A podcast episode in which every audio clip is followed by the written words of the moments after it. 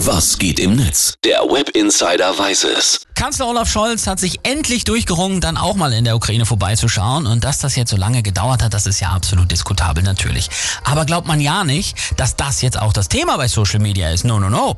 Die Meute zerreißt sich das Maul über sein Hemd. Während seine Reisebegleiter Emmanuel Macron und Mario Draghi Staatsmann-like klassische weiße Hemden tragen, hat der Scholz Olaf ein dunkles Kurzarmhemd zur Blue Jeans an. Es geht doch nicht.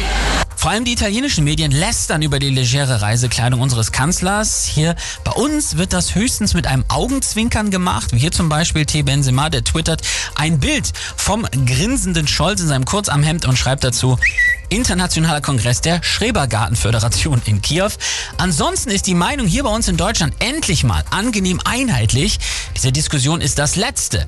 Das wird eben nur unterschiedlich ausgedrückt. Einige nehmen es etwas ernster. Carver zum Beispiel twittert, Jetzt fährt der Scholz endlich in die Ukraine und alle, die vorher schrien, er soll es machen, regen sich jetzt auf, weil er ein Kurzarmhemd dabei trägt. Die Prioritäten einiger Menschen sind mir ein fucking Rätsel. Andere nehmen es mit Humor. SkyPro schreibt zum Beispiel, ich verstehe die Kritik an Scholz im Kurzarmhemd. Wenn ich elf Stunden mit dem Zug in ein Kriegsgebiet fahre, ziehe ich immer einen Zweireiher und einen Zylinder an. Wie konnte er uns nur so bloßstellen? Ich beantrage, dass wir erst wieder über die Outfits von Scholz sprechen, wenn er mit Crocs zur Klagemauer fährt. Andi Schrank findet sogar besonders schön und twittert, Make the Kurzarmhemd sexy again, thank you, Olaf.